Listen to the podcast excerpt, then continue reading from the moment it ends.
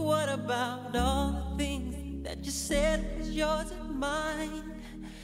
Did you ever stop to notice all the blood we've shed before?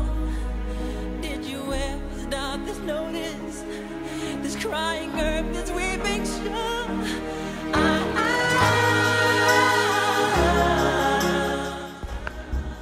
Bienvenidos amigas y amigos a este podcast en el cual hablaremos sobre el cambio climático, las consecuencias y más importante, cuáles son las causas, qué estamos haciendo para que el cambio climático se dé. ¿Qué es el efecto invernadero? ¿Qué lo causa? ¿Qué es el calentamiento global? ¿Qué es lo que estamos haciendo mal? ¿O qué es lo que estamos haciendo bien? ¿Cuáles son las estadísticas actuales de contaminación? ¿Qué es lo que estamos haciendo? ¿Qué estamos produciendo para que este cambio climático no se dé?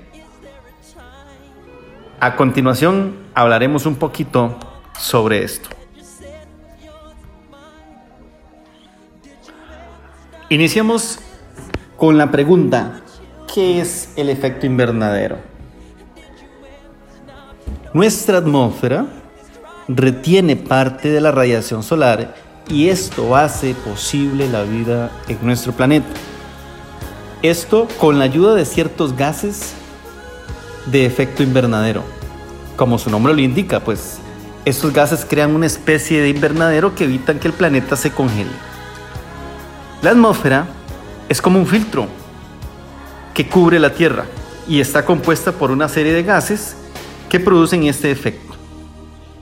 Por ejemplo, el vapor de agua, H2O, el metano, CH4, el oxígeno de nitrógeno, N2O, el ozono, el O3 y el dióxido de carbono, el CO2. Los gases de efecto invernadero existen en la atmósfera de forma natural, pero algunas actividades que nosotros, seres humanos, hacemos están aumentando esa cantidad de gases en la atmósfera. En particular el dióxido de carbono y el metano. Bueno, y es que el uso excesivo de combustibles fósiles para el transporte, por ejemplo, la industria, el consumo energético, uf, la deforestación, la actividad agropecuaria, el manejo de residuos, etcétera, producen una alta cantidad de gases que son de efecto invernadero, generando así un aumento en la temperatura de la atmósfera. Y a esto lo que nosotros le llamamos el calentamiento global, que con ello trae consecuencias en el cambio climático de nuestro planeta.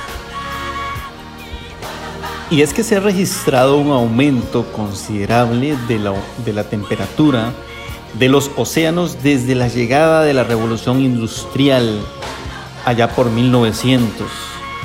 Y es que esto trajo consigo el aumento del uso de algunos eh, combustibles fósiles, por ejemplo, generando así un aumento en los gases de efecto invernadero.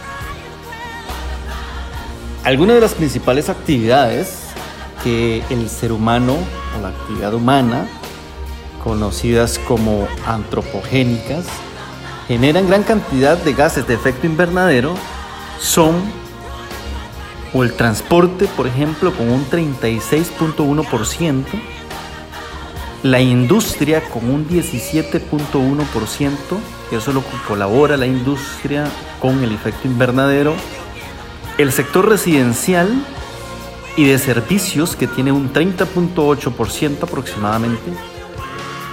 La actividad agropecuaria con un 11.9%. Y por último los residuos con un 3.8%. Esto fue tomado de las fuentes de emisión de eh, gases de efecto invernadero. Bueno, pero ¿qué es el cambio climático? Sabemos que el clima ha variado naturalmente, en forma natural, desde hace muchos años. Sin embargo, actualmente se está viendo un cambio de forma precipitada, de forma inusual, por causas nuestras. Por ejemplo, el aumento en la temperatura, la variación en las precipitaciones y los eventos atmosféricos extremos han visto cambios considerables en los últimos años. Y es que en el convenio marco de las Naciones Unidas sobre el cambio climático, en el artículo 1 se define, el cambio climático se entiende como un cambio de clima atribuido directa o indirectamente a las actividades humanas, que altera la composición de la atmósfera mundial y que se suma a la variabilidad natural del clima observada durante un periodo de tiempo. Es claro que existe el cambio climático, pero también es claro que estamos contribuyendo para que esto se dé de una forma acelerada y abrupta con nuestras actividades humanas. Y es que el cambio climático naturalmente trae consigo consecuencias para cada uno de nosotros por ejemplo, el aumento de las precipitaciones en las diferentes áreas del planeta trae consigo inundaciones, trae consigo una degradación de la tierra, por tanto afecta las actividades productivas como la flora, la fauna de nuestro planeta.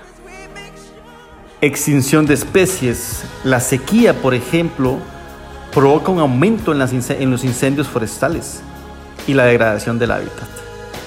La escasez del agua genera en diferentes especies migración, por tanto se da la pérdida de ecosistemas naturales y consigo la extinción de muchas especies de nuestro planeta.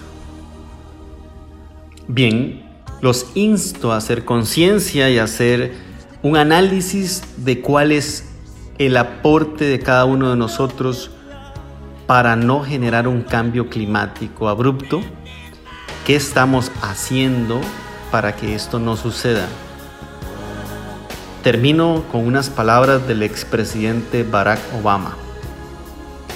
Somos la primera generación en sentir el impacto del cambio climático y la última que puede hacer algo al respecto. Gracias, gracias por acompañarme en ese podcast. Nos vemos en el siguiente. Chao.